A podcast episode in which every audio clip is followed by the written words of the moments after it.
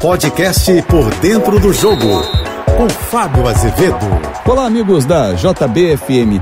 Como uma guerra pode beneficiar clubes de futebol? Infelizmente, por conta desse cenário entre Rússia e Ucrânia, a FIFA entrou no processo e permitiu que os jogadores estrangeiros que atuam nesses dois países suspendam os contratos e possam jogar por outras equipes até o mês de julho. A informação foi confirmada por Alexander Zotov, diretor da Associação de Jogadores da Rússia. Atualmente são 129 estrangeiros no campeonato local e 95 na primeira divisão do futebol ucraniano. O detalhe é que tem vários jogadores que interessam ao futebol brasileiro. Por exemplo, Júnior Alonso, recém trocou o Atlético Mineiro pela Rússia e pode voltar, inclusive, ao próprio Galo. Outros clubes, o Flamengo, por exemplo, está de olho nesse atleta. O Atlético Mineiro já está observando, ele foi para o Krasnodar da Rússia. O Flamengo está de olho no Pablo, que jogou na França e está por lá também. Então, assim, aos poucos, os clubes vão observando detalhe